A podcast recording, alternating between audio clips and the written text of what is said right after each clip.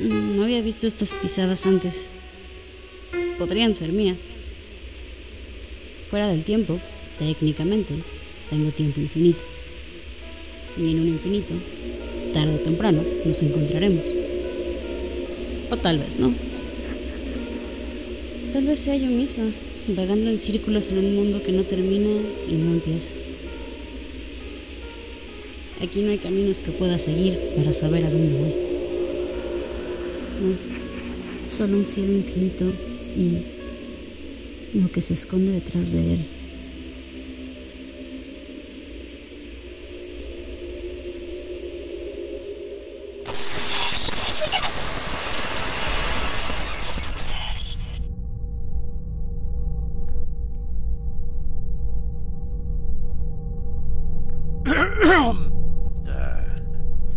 El mundo al que llegarás va a ser intoxicante para ti, psicológicamente hablando. En los últimos años se te ha de haber olvidado cómo era todo lo que tenía. La libertad que implica estar fuera. Los colores, el aire fresco y el cielo que se extiende hacia el infinito. Tienes mucha suerte.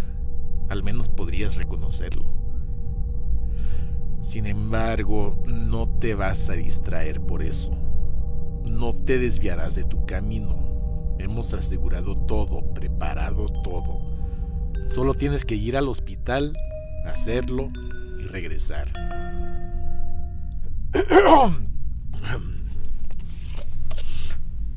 Si necesitas escuchar esta grabación en bucle para que no se te olvide nada, hazlo.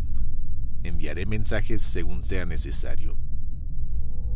Todos los detalles te los daré a continuación. Escúchalos. Repítelos. Solo hazlo. Es un plan muy sencillo, Williams. Ni siquiera tú serías capaz de echarlo a perder.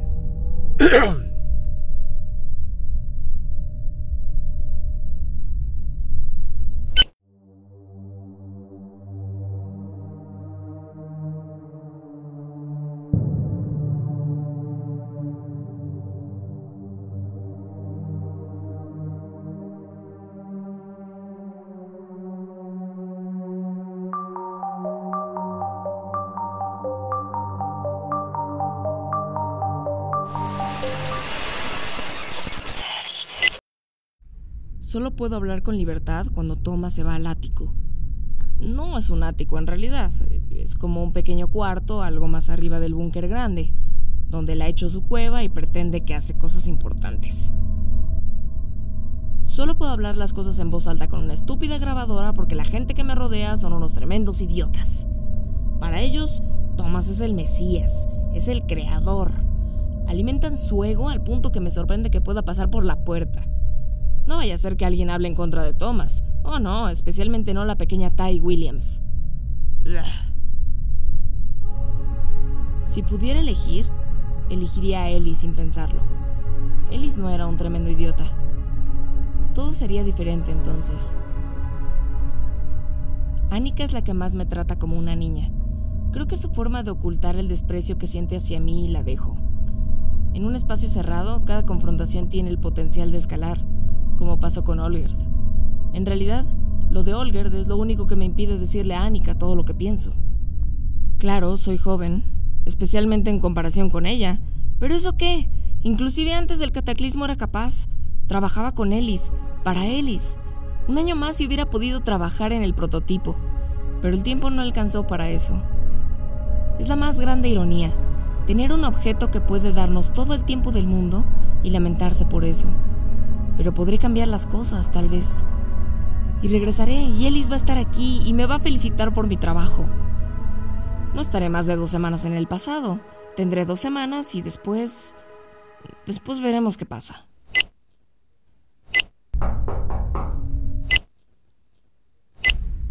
Mirra llegó a tocar otra vez.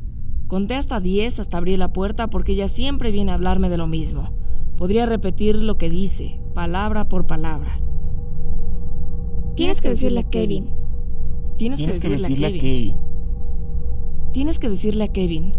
Mirra no se da cuenta de que Kevin no había nacido en los setentas. Se lo he explicado una, dos, tres veces ya. Pero es inútil. Pobre, el búnker le ha pegado más duro que a cualquiera. Annika está gritando en el otro cuarto.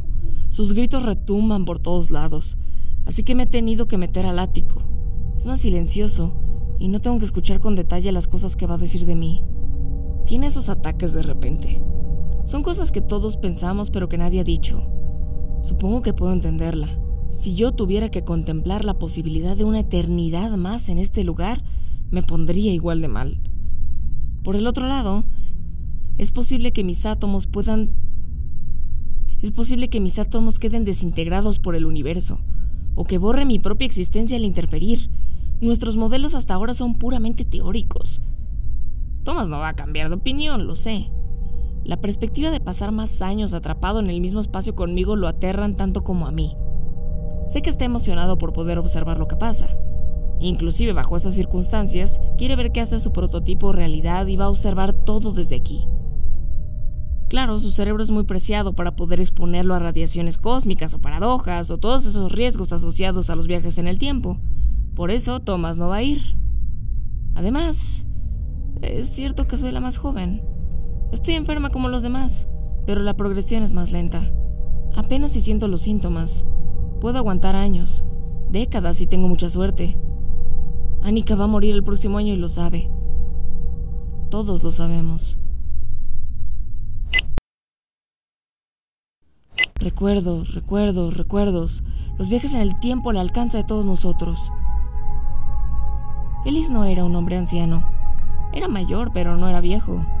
Trabajaba unas 12 horas al día, me acuerdo, y consumía al menos cuatro tazas de café en el desayuno y jamás me pidió hacer el café para él, ni siquiera cuando era su asistente.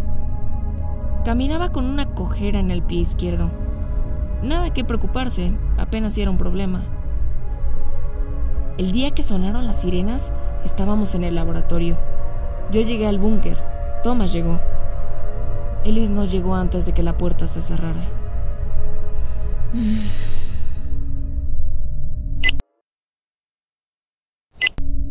Voy a dormir mejor. Voy a dormir y soñar con un mundo más bonito que este. Un mundo que no esté limitado por las estúpidas paredes y un techo que es demasiado bajo. Puedo recordar lo que es un árbol. Espero soñar con un árbol. Me sentiré mejor cuando ya no esté aquí. Será pronto. Pronto.